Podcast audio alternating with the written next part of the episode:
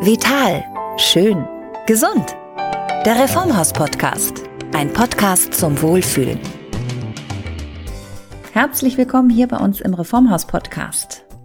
Irgendetwas scheint mit unserer Wirtschaft nicht zu stimmen. Einige wenige große Unternehmen häufen global viel Macht an und machen wenige Reiche immer reicher, während ein großer Teil der Menschheit unter extremen ökonomischen Druck steht oder in Armut lebt.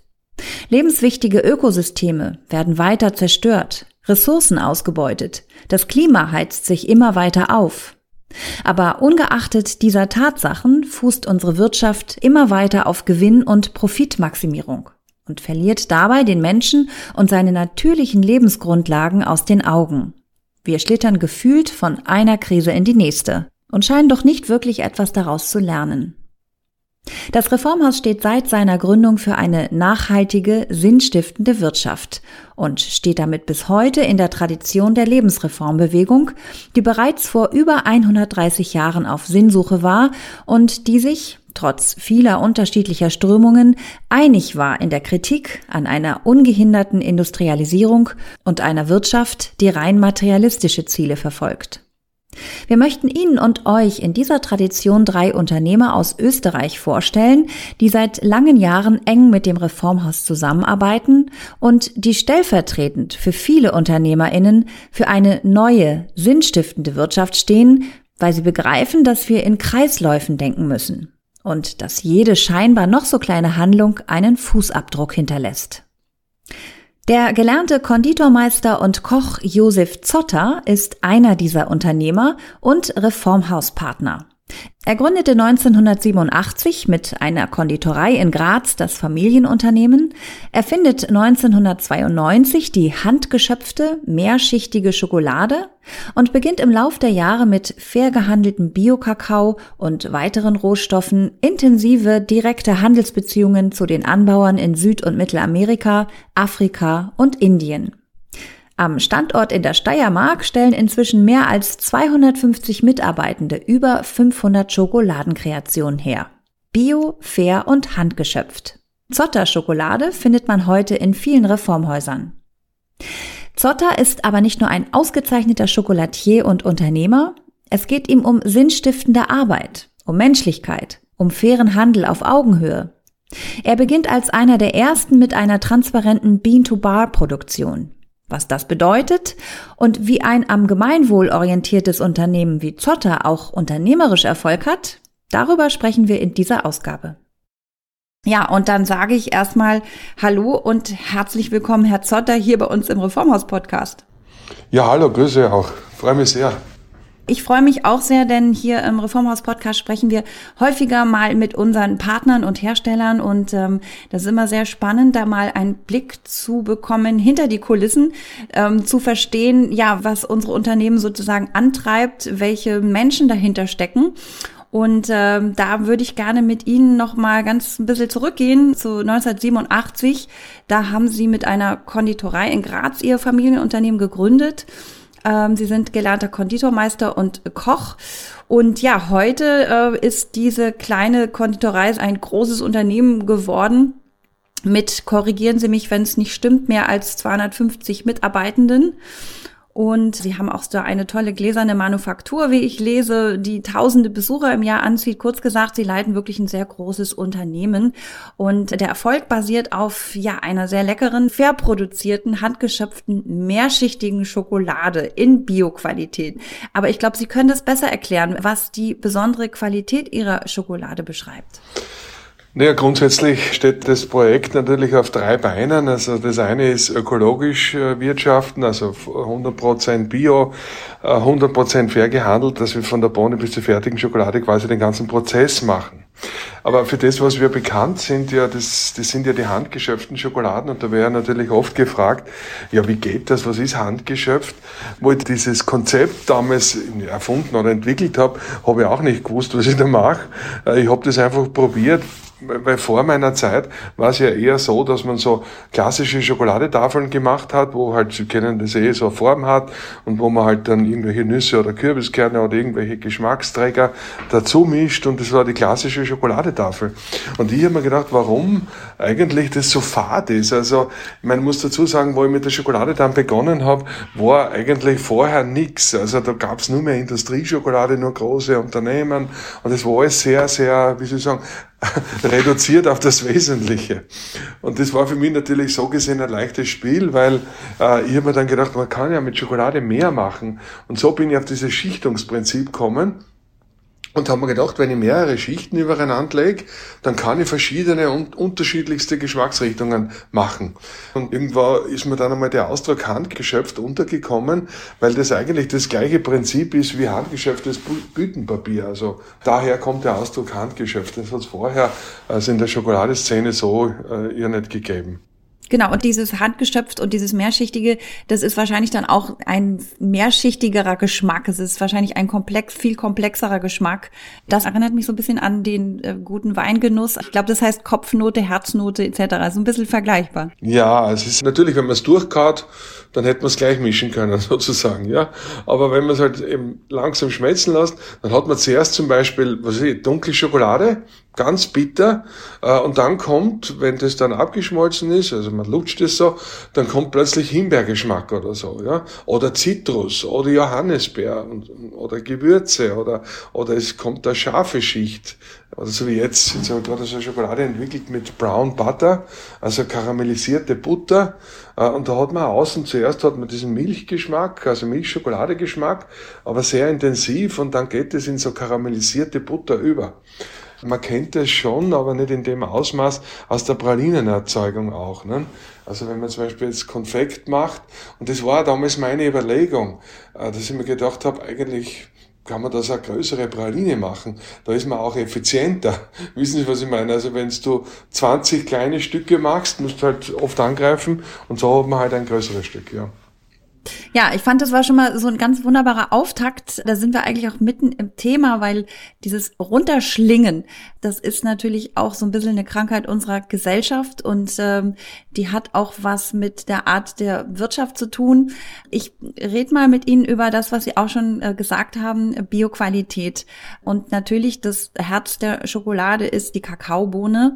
Haben Sie von Anfang an auf Bio-Kakao gesetzt naja, am Anfang, wo ich begonnen habe äh, mit dieser Idee, habe ich die, die, die, Schokolade selber, also nicht Binderbar produziert, da habe ich die Grundmassen gekauft und, und habe sie halt dann verändert. Das war 1992. Und 2002, 2004, ich habe dann immer schon viele Bioprodukte verwendet, also Früchte und so, aber nicht 100 Prozent. Äh, und 2004 haben wir dann die Komplettumstellung gemacht auf Bio und fair gehandelt. Das war dann, das ist ein Zeitraum von drei Jahren, der Prozess, den man da durchläuft, bis man 100 Prozent dann durchzertifiziert ist. Und ich meine, mein Zugang dazu war einerseits ökologisch wirtschaften, das war immer schon mein Traum, weil ich bin in einer Landwirtschaft aufgewachsen und ich habe das gesehen, wie der Vater mit Spritzmitteln und Düngemitteln und so umgegangen ist und das wollte ich nie machen.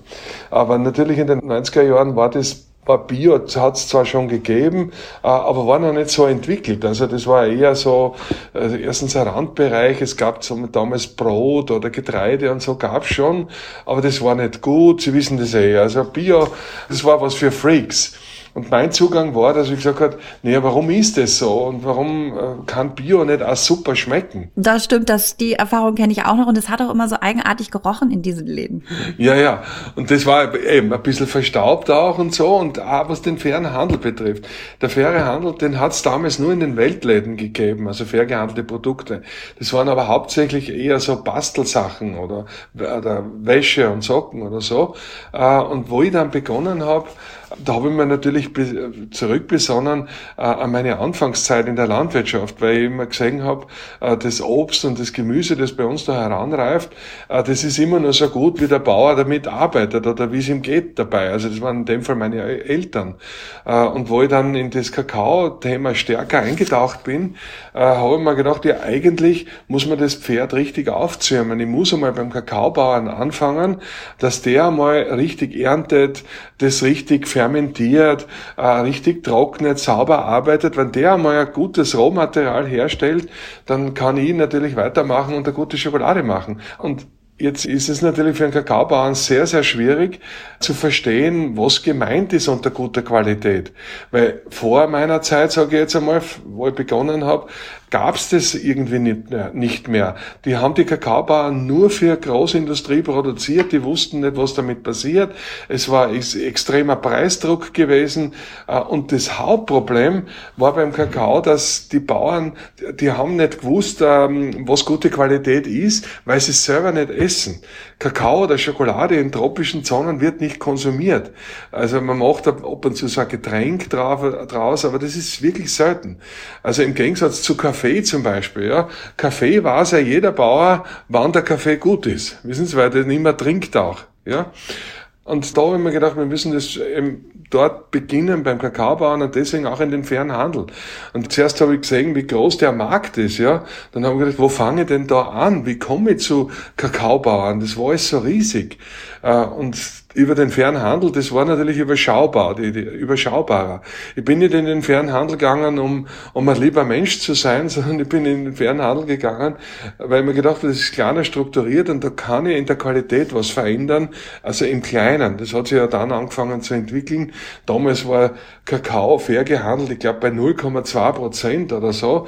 Äh, jetzt liegt der fair gehandelte Kakao schon zwischen schwankt immer, aber zwischen drei und fünf Prozent. Das ist immer noch nicht viel, aber trotzdem wesentlich mehr als wie das am Anfang war.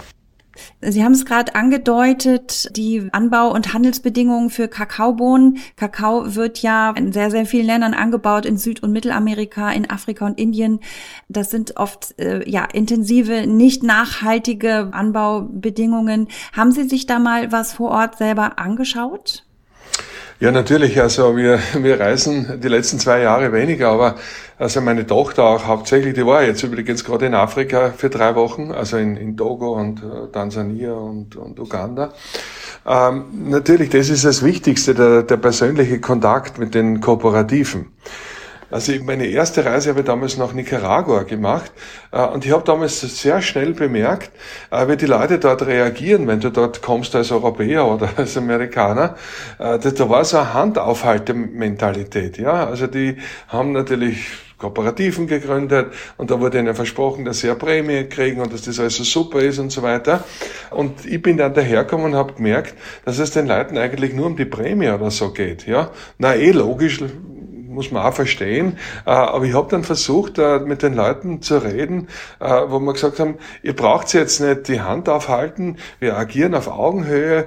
Wenn ihr gute Qualität macht, kann ich einen besseren Preis zahlen und dann habe ich einen Kunden, dem das besser schmeckt und so weiter. Und so funktioniert das. Das war am Anfang wirklich ganz, ganz markant, dass diese Kooperativen eher so wie, wie Spendenorganisationen funktioniert haben. Und das wollte eben nicht. Wir haben gesagt, wir spenden nichts, sondern wir arbeiten auf Augenhöhe und wenn jemand eine gute Qualität liefert, dann ergibt sich ein, ein besserer Preis. Das war mein Zugang, dass man einfach auf Augenhöhe kommt mit den Leuten, ja. Finde ich einen guten Punkt. Und wenn ich Ihnen so zuhöre, ähm, ich habe in Ihrer Signatur gelesen, Sie sind Bauernhofromantiker, aber Sie rechnen auch ganz genau. Und das ist ja oft dieser, äh, also wie Sie schon selber sagen, ähm, es, es geht hier nicht um Romantik, sondern es geht um fairen Handel auf Augenhöhe. Das ist ja genau der Punkt, ja. Das wird ja immer romantisiert und das war nie mein Zugang. Ich wollte nicht, ich will kein, äh, kein Gutmensch sein oder so, sondern es geht einfach darum, dass man sagt, dass man auf Augenhöhe agiert und sich gegenseitig wertschätzt und auch akzeptiert. Ich glaube, das ist aber auch der einzige Weg, um erfolgreich zu werden. Weil es hilft ja nichts. Ich habe 250 Mitarbeiter, äh, die wollen einen Lohn haben. Das hilft nichts. Wir können denen nicht sagen, wir sind da ähm, Social Entrepreneurs. Und das ist aber genau dieser Spagat. Und da kann ich halt mit mit Sicherheit sagen, dass das gelungen ist. Und das ist natürlich, also jetzt für mich eine Genugtuung, sagen wir es mal so. Absolut, das glaube ich. Ähm, und wenn wir so ein bisschen allgemeiner über da ja das vielleicht nochmal sprechen, was in unserer Wirtschaft heute schief läuft, da würde ich doch sagen, wenn man sich das anschaut, was die Schokoladenproduktion angeht, eben diese industrielle äh, Schokoladenproduktion, das ist ein Milliardengeschäft, muss man sagen, das, das auf Ausbeutung der Erzeuger und der Natur fußt und ein gutes, in Anführungszeichen, Beispiel für das, was bei uns heutzutage schief läuft in der Wirtschaft. Naja, was läuft schief? Also die, die Wirtschaft ist grundsätzlich äh, immer auf Wachstum ausgerichtet. Ja, Also wir haben eine extreme äh, globalisierte Wirtschaft, die zu Tode optimiert ist im Moment. Wir, wir spüren es ja auch. Es ist ja jetzt nicht nur, dass Corona jetzt war und es Schwierigkeiten bereitet hat. Äh, wir stehen ja jetzt vor einem extremen wirtschaftlichen Umbruch was die ganzen Teuerungen oder ob es eine Rezession wird oder, oder die ganze Inflationsthematik. Und das ist, weil das einfach irgendwo jetzt an die Grenzen kommt. Äh, und ich glaube, das ist, es ist natürlich schwer, äh, wenn man das sagt, wir, wir reden von Klimawandel und wir wollen etwas verändern, also ökologisch, äh, aber wir sind nicht bereit, einen Schritt zurück zu machen. Und das ist auch, ich, ich sage auch wirklich zu meinen Kunden oft, die lachen viele, ich sage, esst weniger Schokolade. Dann sagen die, ja, Zotto, wie kannst du das sagen? Du bist der Schokoladeunternehmer. Warum soll man weniger Schokolade essen? Dann sage ich, ja, es ist die einzige, die einzige Möglichkeit, äh, jetzt in meinem Segment, ich kann jetzt von, von Kakao reden, äh, quasi äh, Verbesserungen äh, zu kreieren. Und wenn wir weniger Schokolade essen äh, und die Natur nicht so ausgebeutet wird und die Bauern nicht unbedingt drei bis fünf Tonnen pro Hektar ernten müssen, weil sie sonst nicht überleben können, und wenn sie nur ein oder eineinhalb Tonnen pro Hektar ernten, aber der Bio ist und, äh, und die Leute können davon leben, dann ist es doch besser. Das ist das Gleiche wie mit der Massentierhaltung. Ich meine, es will niemand Massentierhaltung und trotzdem kaufen die Leute das und essen das, weil es im Supermarkt halt natürlich die Massentierhaltung nicht zu sehen ist. Und das Gleiche ist im fairen Handel. Die Leute essen dann, so wie Sie es vorher erwähnt haben, äh, äh, Schokolade, die kein Label hat oder kein Bier oder kein Fairsiegel oder sonst irgendwas. Ja, weil sie sagen, nee, ich sehe es ja nicht, ich sehe das Problem nicht. Das ist übrigens auch der Grund, warum ich einen S-Bahn Tiergarten gemacht habe, der eigentlich genau das Thema aufgreift, wo wir sagen, schau dem Essen in die Augen und dann entscheide, wie groß dein Schnitzel sein soll. Und das hat, am Anfang bin ich da boykottiert worden. Das ist mittlerweile eine Ökolandwirtschaft mit 90 Hektar, das können die Leute besuchen. Da werden sie damit konfrontiert, die Besucher, dass sie Tiere sehen, das sind nur Tiere aus der, aus der Nutztierhaltung, also keine exotischen Tiere oder so, aber mit dem Bewusstsein, die, alle Tiere, die da leben, werden geschlachtet und sind irgendwann auf der Speisekarte. Und das ist eigentlich nur der Spiegel des fairen Handels. Weil wenn wir jetzt Schokolade essen, wo wir uns nicht kümmern, wie es den Kakaobauern geht, sage ich immer, dann kann Schokolade ganz schön bitter sein. Aber jetzt sprichwörtlich. Ja? Äh, und wenn man das aber sieht und wenn man jemand, das ist ja das Problem auch, die Leute fahren ja auf Urlaub in die Dominikanische Republik zum Beispiel äh, und kommen dort in einem Resort an äh, und behalten sie dort auf und dann fliegen sie wieder heim. Die sehen die, die, die, die, die prekäre Situation im Landesinneren nicht. Äh, aber wenn man das einmal gesehen hat, dann ist das ein bisschen anders. Nicht? Also dann hat man ein bisschen andere Emotion dazu. Deswegen der Weg, und das hat jetzt nicht nur mit Kakao zu tun, generell unser Wirtschaftssystem ist nicht zu retten, wenn wir uns nicht bereit erklären, zurückzufahren. Also sei es in Zahlen, sei es in Wachstum. Und wenn wir das aber schaffen, und das ist ja, da hat uns ja Corona jetzt geholfen. Corona hat ja gezeigt, wenn man zu Hause ist oder mehr zu Hause ist, dass man weniger verbraucht, weniger Konsumgüter verbraucht. Das ist ja passiert. Nur jetzt scheinbar, die Menschen lernen nicht, es fährt wieder voll an. Also die Leute sind so konsumgierig jetzt wieder, weil sie sagen, ich habe Nachholbedarf, ich muss jetzt die Party schmeißen, ich, alles verfliegt wieder, die Flughäfen gehen über. Es ist echt dramatisch, ja. Äh, und ich verstehe das nicht. Aber gut, ich sag's nochmal, ich kann's nicht retten. Ich kann nur meinen Beitrag leisten, indem ich sage, okay, wir machen eine gute Schokolade, ist weniger, eine Tafel in der Woche maximal. Und wenn das jemand versteht, dann haben beide was davon. Dann habe ich was davon und der Kunde ja auch. Ich möchte noch einmal zurückkommen zu Ihrem Konzept. Sie haben das eben schon mal so en passant ähm, äh, angesprochen, die Bean-to-Bar-Produktion. Das heißt, es geht um Transparenz.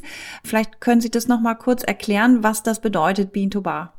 Also to Bar bedeutet, so wie der Name schon sagt, von der Bohne bis zur fertigen Schokolade den kompletten Prozess zu machen. Und ich meine, wo ich damit begonnen habe und wo dieser Ausdruck auch geprägt worden ist, das, da war nicht ich allein dabei, aber war natürlich der Mitgründer, ist es mir gegangen eher um was anderes. Jetzt gar nicht so um die Schokoladenindustrie, sondern generell um die Industrie, äh, die eben die Wirtschaft, die nur auf Wachstum getrieben ist und Outsourcing, was sich nicht rechnet. Und wir haben das dann umgedreht und haben gesagt, wir machen Insourcing statt Outsourcing. Äh, und das sieht man auch jetzt, wo, wo die großen Probleme, die globalen gerade sind mit Russland, mit Lieferketten, all diese Thematiken, die zusammenzubrechen drohen. Äh, das habe ich schon vorher gespürt, offensichtlich, und ich gesagt, wir müssen Produktionen wieder zurückbringen, weil die Schokoladeerzeugung jetzt, die technische, die ist sehr, sehr aufwendig. Kaffee zum Beispiel kannst du an Röst, kannst rösten, das kannst du auch in der Pfanne machen, sozusagen. Wenn du das gut kannst, dann gibt's einen guten Kaffee, wenn der Kaffee vorher auch gut war.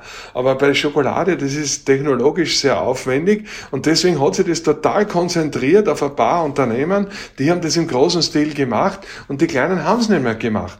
Und ich habe mir heute halt hingestellt und gesagt, okay, wir müssen schaffen, dass wir wieder den kompletten Produktionsprozess vereinen in einem Raum sozusagen. Äh, und mir ist es auch darum gegangen, um die Diversität.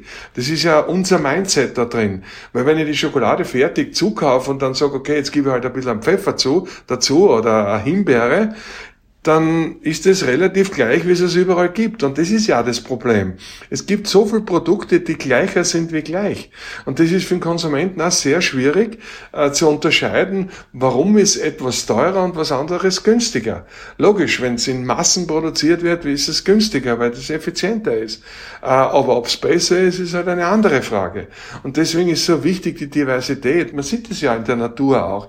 Die Monokultur funktioniert ja nicht. Wir Menschen sind nicht so, die Natur ist nicht so, es funktioniert nur Diversität. Das kann auch unter Umständen das Klima retten.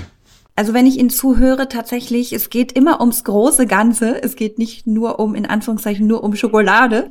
Und ähm, ja, Sie, Sie haben sich da zusammen mit ähm, zwei Wegbegleitern, kann ich vielleicht sagen, auch Gedanken in einem Buch gemacht. Eine neue Wirtschaft zurück zum Sinn mit Johannes Gutmann und Robert Rogner. Mit Herrn Gutmann habe ich schon einen Podcast, auch so ein wahnsinnig interessantes Gespräch geführt. Und ähm, da ähneln Sie sich doch in vielerlei Hinsicht ähm, mit Ihren Prämissen und Grundsätzen.